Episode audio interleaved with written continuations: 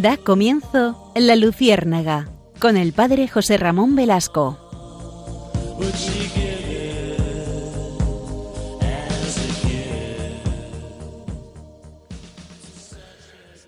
Corría el año de 1485. Nos encontramos en Burgos, en la antigua ciudad castellana. En ese año, en ese lugar, en ese contexto de final del siglo XV, nace un personaje singular, un personaje que va a cambiar la historia del pensamiento.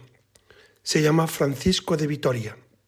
Con 20 años ingresa en el noviciado de la Orden de los Predicadores, más conocida como Orden Dominica, la orden que había fundado Santo Domingo de Guzmán, que había nacido también en Burgos, en Caleruega. Es verdad que los dominicos han sido famosos en la historia por su trabajo a favor del avance del conocimiento intelectual y la difusión de la verdad. Entre ellos se cuentan grandísimos maestros universitarios, como Santo Tomás de Aquino, nada menos, San Alberto Magno, etc. En 1508, Fray Francisco se incorpora a uno de los colegios que formaban parte de la Universidad de la Sorbona, el Colegio de Santiago. En París recibió los grados de licenciado y doctor. Posteriormente regresa a España a la Universidad de Valladolid. Durante tres años explica allí la suma de teología de Santo Tomás de Aquino. Y ya en 1526 ganó la cátedra prima de teología de la Universidad de Salamanca, que por entonces era una de las universidades más prestigiosas del mundo. Ya tenemos, por lo tanto, a Fray Francisco de Vitoria en Salamanca. En sus clases trataba los temas de mayor actualidad y a ellas asistían tanto estudiantes como profesores. Su capacidad docente era extraordinaria. Sus alumnos le admiraban tanto que le llamaban el maestro. Y hasta los hombres de gobierno acudían a él para pedirle consejo. Él funda la famosa Escuela de Salamanca, a la que pertenecieron influyentes juristas y teólogos de la talla de Melchor Cano, Domingo Báñez, Domingo de Soto, Francisco Suárez, etc. Es considerado el padre del derecho internacional moderno y el principal defensor de los derechos humanos de los indios americanos. Durante los 20 años que estuvo en Salamanca, afrontó los mayores desafíos intelectuales de su época, renovando métodos y temáticas y originando una verdadera corriente de pensamiento teológico, jurídico, destinada a tener enorme repercusión. Su obra gira en torno a la dignidad y a los problemas morales de la condición humana. Fue especialmente influyente por sus aportaciones jurídicas, aunque también tuvieron gran repercusión sus estudios sobre teología y sobre aspectos morales de economía. ¿Por qué hemos empezado? Buenas noches, queridos amigos. Ustedes se preguntarán, ¿por qué hemos empezado hoy con Francisco de Vitoria?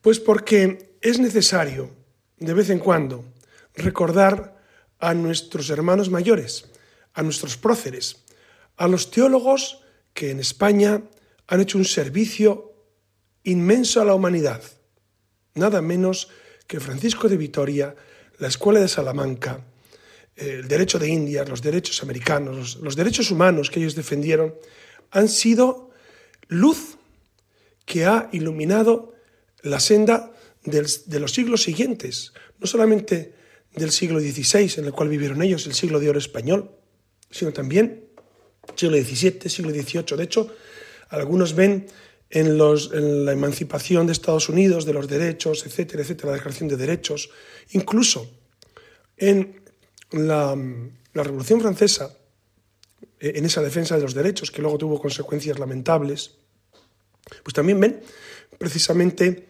ese flujo de corriente que surgió a través de estos grandísimos teólogos.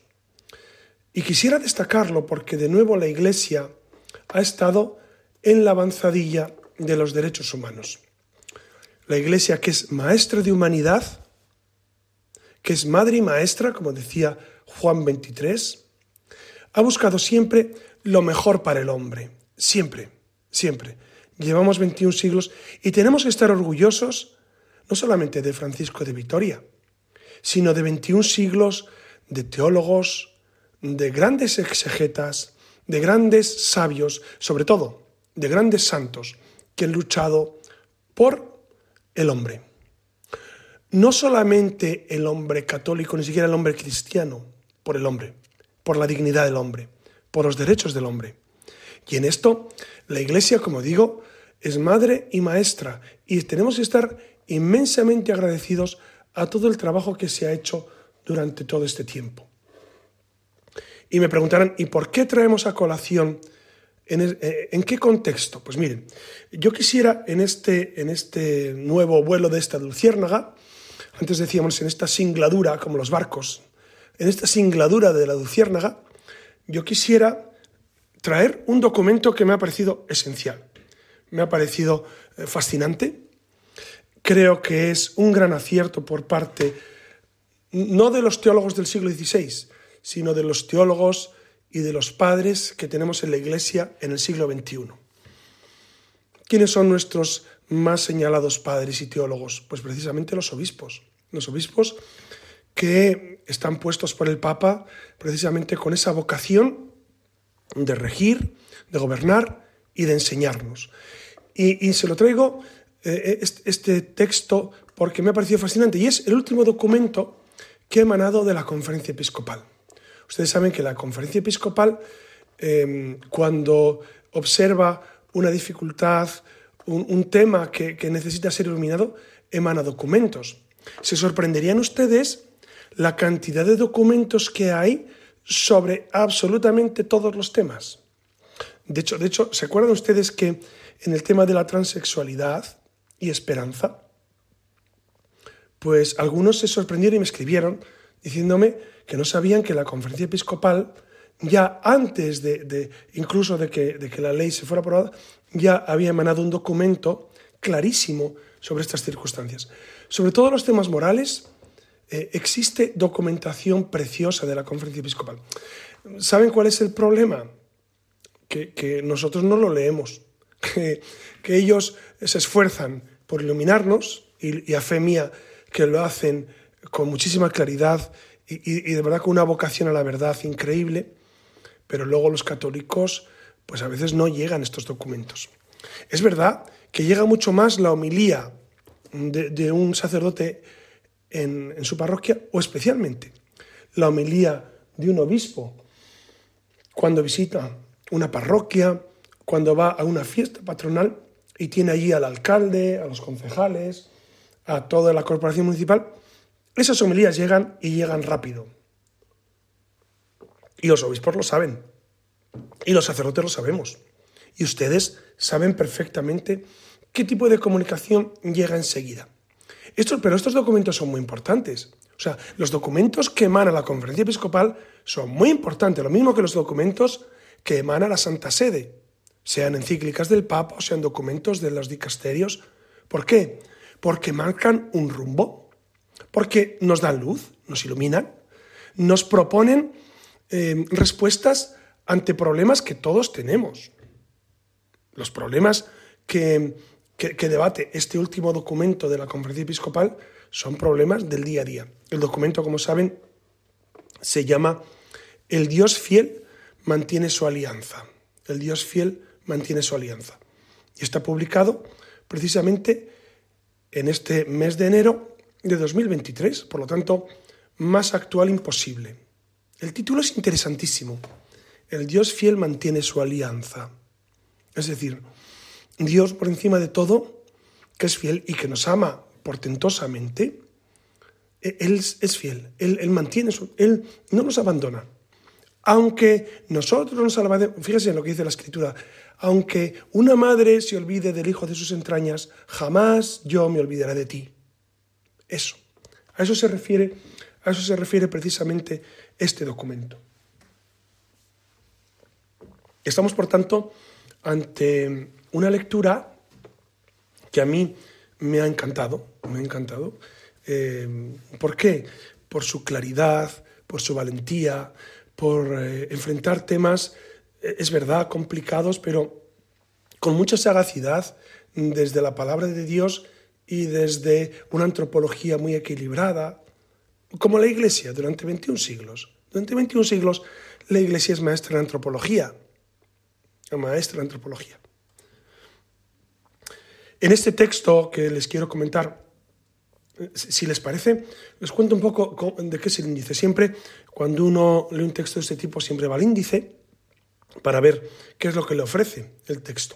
Y después de una introducción, en la cual se va a definir que persona y sociedad son inseparables, el capítulo primero abarca el tema de la persona, la familia y la sociedad desde la fe en Dios, que es uno y trino.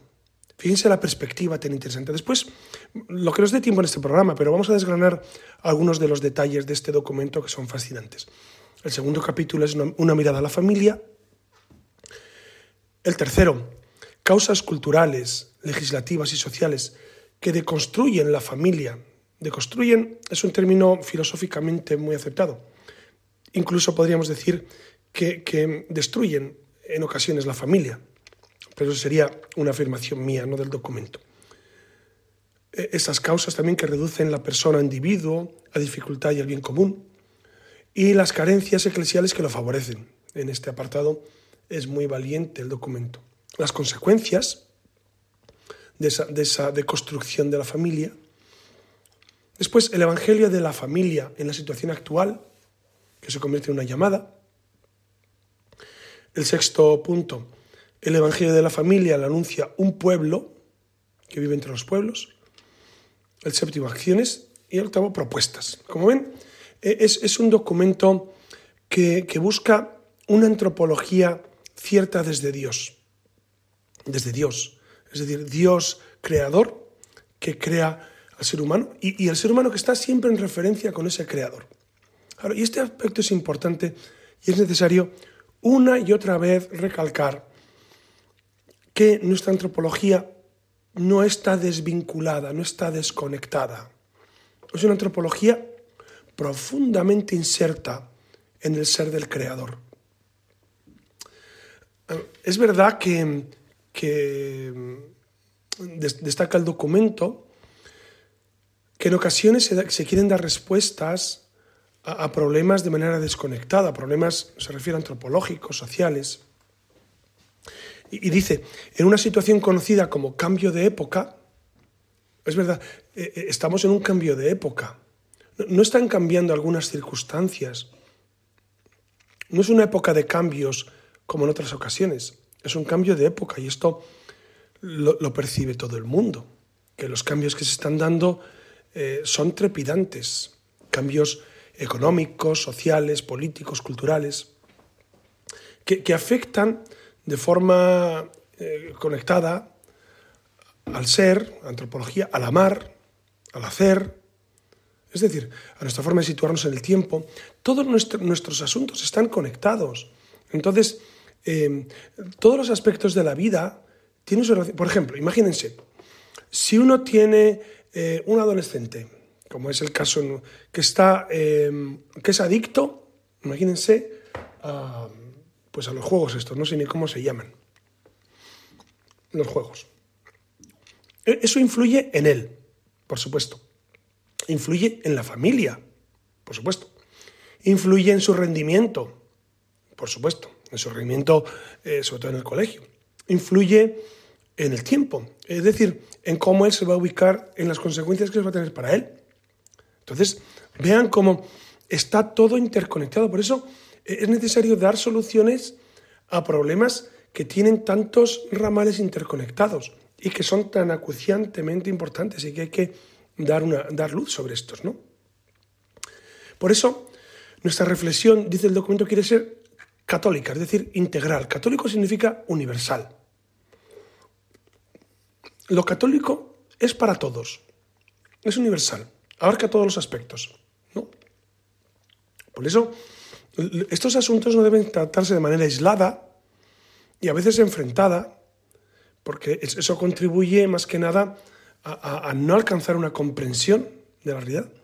Por eso la desvinculación, y, este término va a ser, va a ser continuo en el, ¿qué, es desvinculación? miren, ¿cuál es el vínculo principal? Nuestro vínculo principal es con Dios, es con Dios. Si apartamos del ser humano su vínculo con Dios, ¿qué le hacemos? Lo dejamos huérfano. Pero esto ya ha ocurrido desde Feuerbach, Feuerbach, yo diría desde Hume, si me apuran. Hume muere en 1776. Hume es el primero que se atreve a plantearse un, ateísmo práctico. ¿no? Él, era profesor en Edimburgo y no quería jugarse el pellejo, jugarse el puesto. Por eso andaba entre dos aguas siempre, pero como buen empirista, pues bueno, el tema religioso lo deja, lo deja aparcado. Y esto poco a poco va creciendo. Feuerbach ya afirma que Dios es simplemente, un simplemente son las necesidades del hombre proyectadas, que el hombre es lo que come, etcétera, etcétera. Y, después continúa, eh, continúa Marx, si me apuran, eh, Marx es el gran materialista, ¿no? Continúa Nietzsche, continúan otros tantos que, que han concluido al hombre a una orfandad, a estar desvinculado de Dios. Por eso, este primer problema de la desvinculación es fundamental. Luego, e, el hombre también se ha desvinculado de su propio cuerpo, o, se intenta desvincularlo del propio cuerpo. Esto es, esto es, si nos lo dicen hace 10 años, seguramente no nos lo creía, no nos, no nos lo creeríamos. ¿De cómo te vas a desvincular de tu cuerpo? Pues sí, pues sí. La cuestión ya no es quién eres o con qué código genético has nacido, o te han concebido, mejor dicho, sino cómo te autopercibes, lo cual es sorprendente, es sorprendente, no, deja, de, no deja de, dejarnos estupefactos, ¿no? bueno, tú te puedes autopercibir como quieras, pero la realidad es la que es y es insoslayable, ¿no? Entonces, claro, esa desvinculación respecto al propio cuerpo, respecto de la realidad, respecto a los otros, respecto a Dios, ¿no? a qué nos lleva? A la orfandad, a la soledad, a estar eh, inermes. Dense cuenta que los ataques a la familia no son casuales. No son casuales. ¿Qué se persigue? Se percibe que finalmente el hombre quede eh, huérfano. Huérfano ante, ante un mundo eh, al cual va a tener que rendir pleitesía, porque ya no tiene familia. Ya no tiene familia, entonces, ¿cuál va a ser su familia? El Estado, lamentablemente. No olviden que la antigua ministra de Educación, Isabel Celá, que actualmente es embajadora ante la Santa Sede, extrañamente, eh, ella dijo, eh, casi textualmente, ¿quién ha dicho que los hijos pertenecen a los padres? Eso lo dijo. Una barbaridad. Pero es lo que piensan, es lo que realmente se piensa de fondo es o, cuando, o cuando Irene Montero dijo aquello que fue, fue objeto del comentario en, uno de los programas de la Luciérnaga, ¿no? Cuando dijo, hay que permitir que los niños tengan sexo con quien quieran. Esto lo dijo. Lo dijo, está grabadísimo, lo ha vuelto a repetir. No es un lapsus, es lo que realmente piensan. Es desvincular la vida afectiva, la, vida, por supuesto, la vida sexual, incluso tu propio cuerpo de tu familia. La ley trans, la ley trans, la cual hemos comentado en otros, otros programas, no solamente trata de desvincular al niño de su afectividad y de su propio cuerpo, sino desvincularle de sus padres.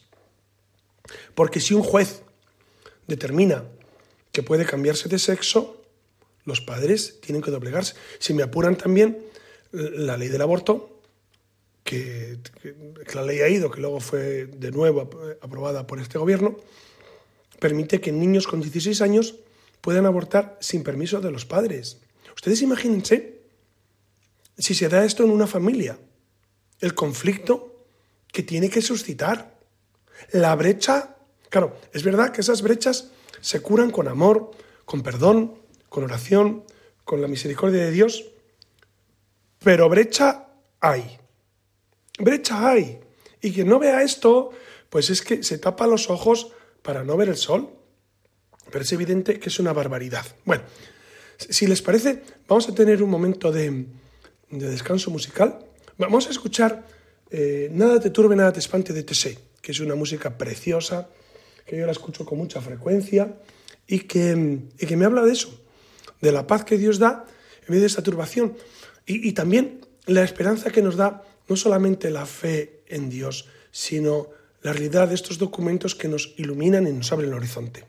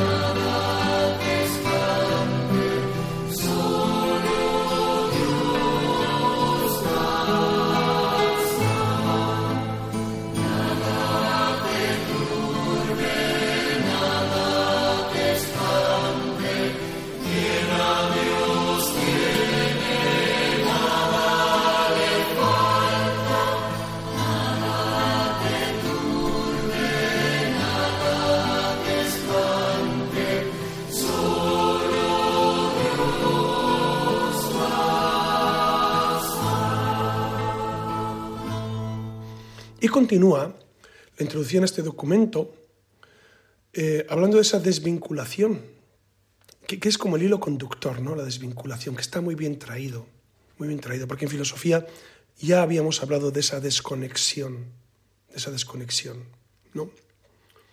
Que si me apuran, yo creo que esa desconexión viene de, pues de la reforma protestante, pero ya, claro, algunos me dicen que te vas muy lejos, pero es que la verdad, la modernidad nos ha traído desconexión, nos ha traído eh, eh, esa lejanía y esa desconfianza y esa sospecha de los filósofos con los teólogos y ambos con los científicos, y entre los tres aspectos que es Dios, mundo, yo, se da esa dicotomía, esa separación, esa desconfianza incluso, ese no querer sentarnos a dialogar, o hacer un diálogo, bueno, que es de sordos, que es de, no querer confluir. Entonces, eso nos ha traído la modernidad, entre otras cosas. Algunas buenas, pero esa desconexión es de la edad moderna. Por eso dice el documento que quiere poner el acento en el vínculo o alianza que Dios sella con la humanidad la alianza. Fíjense qué precioso que Dios, enamorado de la humanidad, quiera vincularse con ella. ¿Cuántas veces en la escritura se nos ofrece esta, esta imagen? La imagen de Dios que quiere desposar a Israel, ¿no? Que quiere eh, precisamente fecundar a Israel para que sea eh, la gran tierra prometida, para que ilumine al mundo, para que sea la admiración de todos los pueblos por su amor a Dios. Dios quiere ser el esposo de esa gran esposa. Y el cantar de los cantares así lo expresa continuamente, ¿no?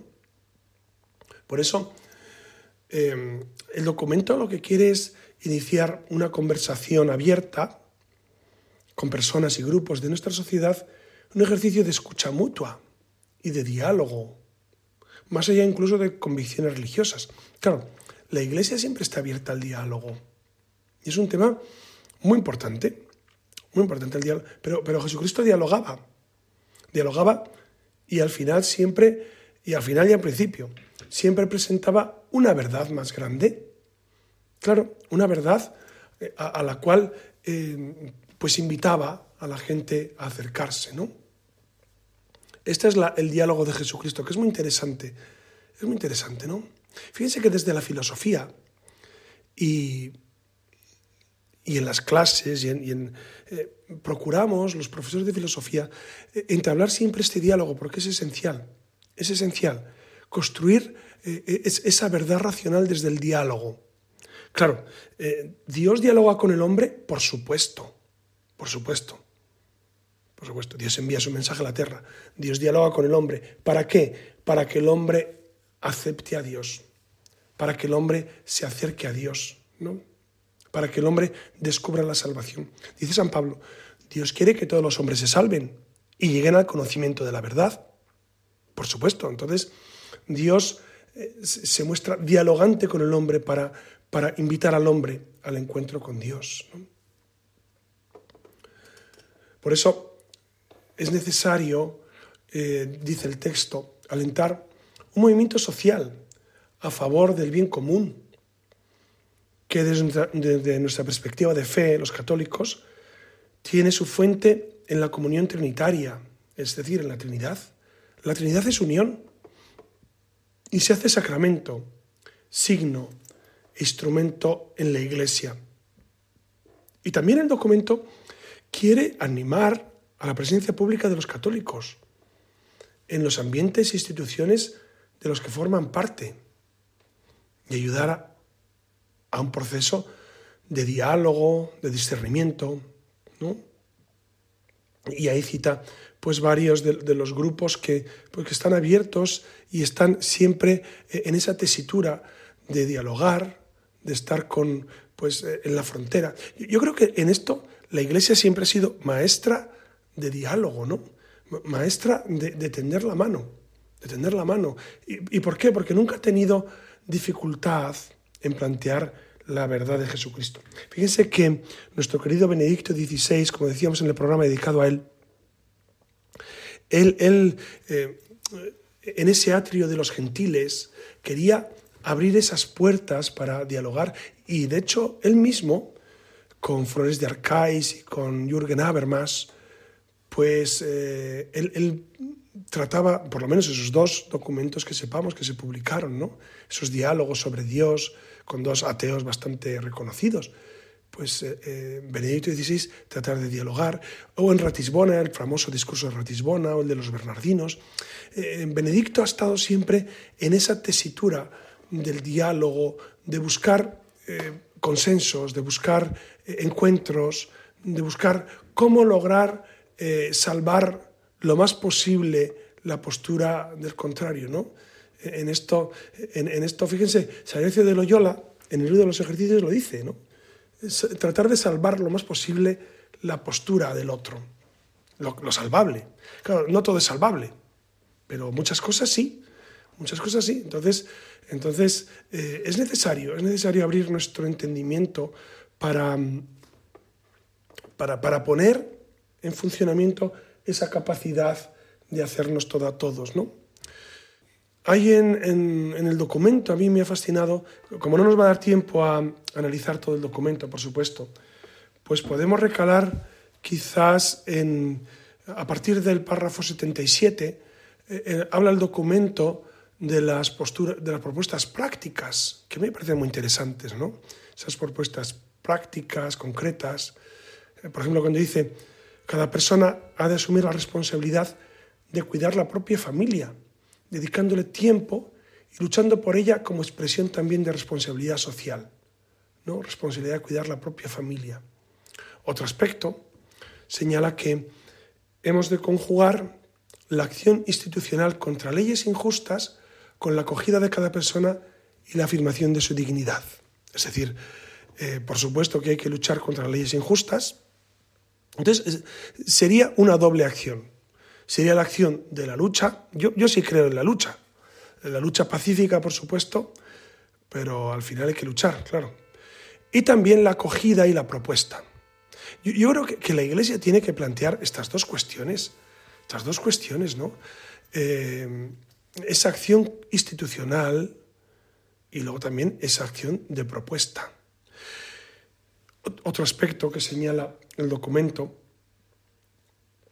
en el terreno educativo es importante la propuesta explícita de formación afectivo-sexual, así como el seguimiento de la educación en la escuela, con la participación en las acciones de padres. Es decir, los católicos tenemos que estar en las, en las asociaciones de padres, los que tienen hijos, claro, eh, involucrarnos, meternos en la estructura, eh, proponer otro estilo, en este caso de formación afectivo sexual. Proponer otro estilo. Si, a mí me dicen, es que en el instituto ya está marcado así. Bueno, eh, no es obligatorio hacerlo así. Ellos lo han hecho obligatorio, pero no era obligatorio. Ninguna ley dice que solamente algunos colectivos, por ejemplo, LGTBIQ, son los que pueden dar formación afectivo sexual. Es decir, puede haber otras personas.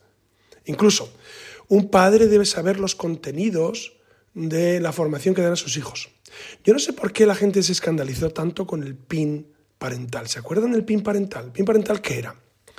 Era una capacidad de los padres de decidir si querían o no querían que sus niños recibieran formación afectivo-sexual en la escuela impartido por quién sabe quién. A mí me parece lo más razonable. Lo más razonable es que los padres decidan. Claro, son temas muy delicados. Del mismo modo que, que deciden la formación religiosa, que es susceptible de penetrar en lo más íntimo del alma del niño, ¿no? Y a un niño musulmán, pues enseñarle doctrina católica no sería conveniente. Del mismo modo, si a mi niño no quiero que le maleduquen, que le malformen en cuestiones de afectividad y sexualidad, tengo el derecho como padre de evitarlo. Pues no, en España no. Entonces, e, estas son las, injusticias que observamos y que es necesario desde dentro meternos en esa estructura. Si usted tiene hijos, métase en la estructura. Métase en, es que me van a dar muy duro. Pues sí, sí, sí. pero, pero habrá que hacer la lucha. O, les dejamos que ellos hagan lo que quieran. Cada uno en su trinchera. Yo sé que plantear esto en términos de lucha a muchos sacerdotes, a muchos obispos les, les chirría, incluso a algunos laicos. Pero miren, estamos en unos momentos en los que, por supuesto, nuestra vía es la vía pacífica, pero hay que hablar. Hay que hablar. Porque si no, si nosotros callamos, las piedras hablarán, dice nuestro Señor. Hay que hablar. Porque si no, no solamente somos cobardes, es que eh, a sus hijos los van a maleducar. Los van a maleducar.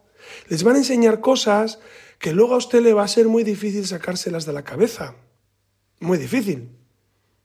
Claro. Entonces, la primera defensa en la iglesia es la defensa de los niños, o una de las principales, del débil. Del débil. ¿Quién es el débil? El que no come. Solamente el que no come. No será el débil eh, el, que, el que en un colegio está desprotegido y está al albur de que un director o, unos profesores decidan qué tipo de formación afectivo sexual tiene que recibir. Esto es tremendo, ¿eh? Esto es tremendo, aquí nos la estamos jugando. Entonces, yo, yo, siempre recomiendo a los católicos que me escuchan tomar cartas en el asunto e, e introducirnos en las estructuras y por lo menos hacer notar que existe otro modo de educar niños, no solamente la ideologización a la que los están sometiendo. ¿Mm? Ideologización. Porque si, si ideologiza, bueno, y ya si en una parroquia si ideologiza a un niño, apaga y vámonos. Si en una parroquia, que a veces está ocurriendo, se maltrata a los niños, introduciéndoles ideas contrarias a la fe y a las buenas costumbres de la Iglesia, ¿qué estamos haciendo en las parroquias? Pregunto, ¿qué estamos haciendo? Si no sirven para que sea un lugar de encuentro con el Señor y de encuentro con una antropología sana, ¿qué estamos haciendo? Bueno, otro punto en el cual eh, recae, insiste el documento como, como acción práctica, dice, es imprescindible la presencia en la vida pública, personal y asociadamente, para impulsar acciones institucionales en favor de todos y de cada uno, para que el discernimiento se cuenta con la iluminación de la doctrina social de la Iglesia. ¿Es necesario meterse en instituciones, en la vida pública? Yo como sacerdote no, no debo. Un obispo tampoco debe. El Papa no debe. Ustedes sí. Ustedes los laicos sí. Ustedes laicos deben meterse hasta el fondo en instituciones que defiendan por los cuatro principios fundamentales de la doctrina social de la Iglesia. La vida, la familia, la educación y el bien común. Y por ese orden. Y por ese orden, ¿no? Entonces, eh, creo que es necesario eh, ponernos en acción.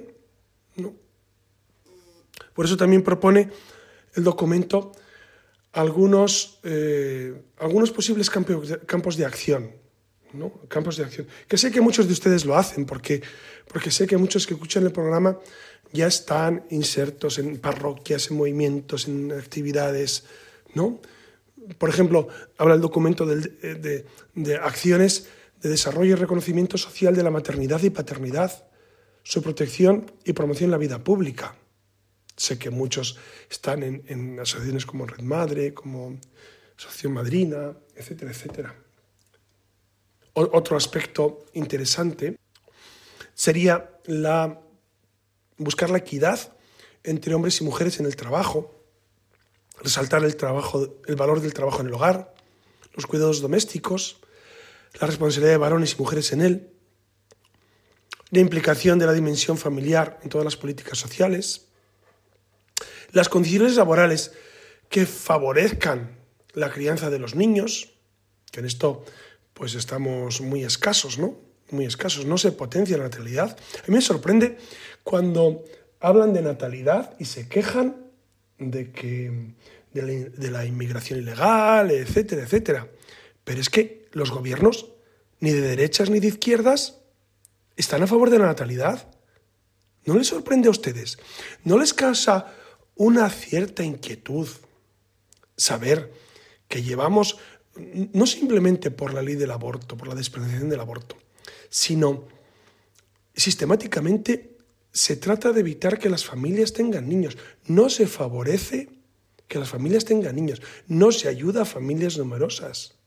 No se las ayuda. ¿A quién le interesa que no haya niños? Me pregunto. ¿A quién le interesa que cada vez vengan más inmigrantes, ojalá todos legales, pero tantos ilegales? ¿A quién le interesa que otras culturas vayan impregnando Europa? ¿A quién le interesa? A mí me choca mucho me choca mucho que, que, los gobernantes a veces se les llene la boca diciendo que, que vamos a ayudar al empleo y a no sé qué, y a, encontrar trabajo a los, a los que vienen de fuera, que eso es fascinante, y no se favorezca nada la natalidad, al contrario, se la agrave despiadadamente, despiadadamente. Es sorprendente. Algún día tendremos que hacer un programa sobre este tema porque yo tengo muchas sospechas y no buenas sobre por qué, por qué los gobiernos, por lo menos el de España, y mucho malicio que en Europa ocurre lo mismo y en Estados Unidos, no quieren favorecer las familias numerosas y la natalidad. ¿no? Por supuesto, otra acción sería la atención especial a los ancianos, residencias de mayores. Dense cuenta que el tema de los mayores cada vez va a ser más importante y están absolutamente descuidados.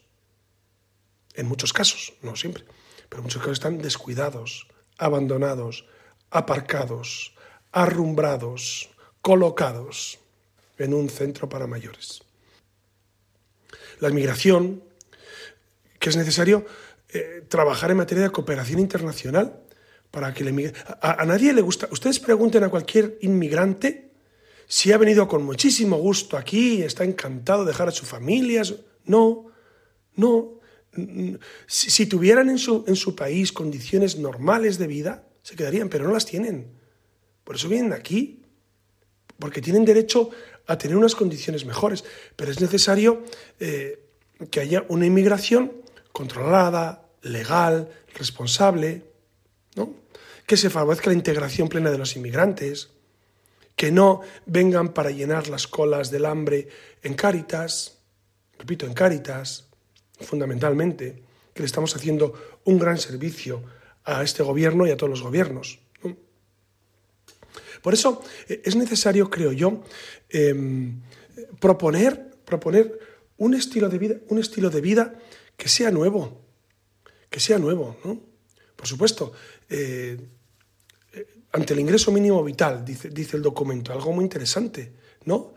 Eh, claro, tiene que haber una racionalización de esto. El salario mínimo vital, no olviden que puede traer serios problemas para muchas personas porque con eso ya sobreviven y no incentiva a trabajar. Aparte, ¿de dónde sale el dinero para el salario mínimo vital de todos? ¿Quién lo va a pagar? ¿Dónde va a ser ese dinero? ¿No? Por eso eh, es necesario también a nivel económico, eh, dice el documento y me parece muy acertado, proponer la dignidad de la persona como centro, la prioridad del trabajo sobre el capital, la lucha contra el hambre y la propuesta de un desarrollo humano y ecológico integral y de bien común universal. Por eso em, es necesario, fíjense, al final el documento acaba, acaba con, una, con una reflexión interesantísima, ¿no? Con, esta, en, este apartado de, la acción social, eh, acaba en un momento, pues, diciendo, eh, recuerdando aquella frase clásica, revolucionaria de los 70, de organízate y lucha. Me parece fascinante, ¿no? El organízate y lucha, que nos recuerda, pues, aquellos movimientos que tenían tanto, tanto de noble. Luego, lamentablemente, muchos de ellos se equivocaron porque hicieron análisis marxista de la realidad, etcétera, etcétera. Pero en muchas ocasiones esa lucha por el bien común era, era precisamente esa necesidad de organizarse y de luchar por un, bien, por un, por un mundo mejor. Repito, es, es, un documento que les va a fascinar. A mí, a mí me ha encantado, me ha encantado y, me ha traído eh, pues mucha paz al alma sabiendo que nuestros obispos, una vez más, una vez más, están defendiendo pues lo que, lo que Cristo vino a, traer al mundo. la, la paz, el bien común, el desarrollo humano. Francisco de Vitoria, les decía al inicio, luchó por esto. La Iglesia es pionera, es pionera en derechos humanos, es pionera en buscar el bien de las almas y el bien de los cuerpos. Nosotros no distinguimos estas realidades. Eh, es decir, queremos unificar nuestro esfuerzo. Y, precisamente porque cuidamos las almas con los sacramentos, con la vida de gracia, también queremos que, que esos individuos, cuerpo y alma, unión sustancial, tengan una vida digna. Una vida digna. Tenemos que estar orgullosos de la Iglesia Católica, amigos, orgullosos y felices de pertenecer a una institución tan grande. Vamos sobre hombros de gigantes, sobre hombros de gigantes de verdad. Abramos los ojos. Es fascinante. Que somos pocos, no importa. Tenemos que ser muy buenos y muy santos. Ya verán cómo el mundo cambia. ¿no? Por eso vamos a, vivir eh, pues esta realidad que nos, dice, que nos dice este documento y animarnos a luchar por un mundo más justo. Les dejo, que tengan muy buenas noches y les dejo mi bendición en el nombre del Padre y del Hijo y del Espíritu Santo. Amén.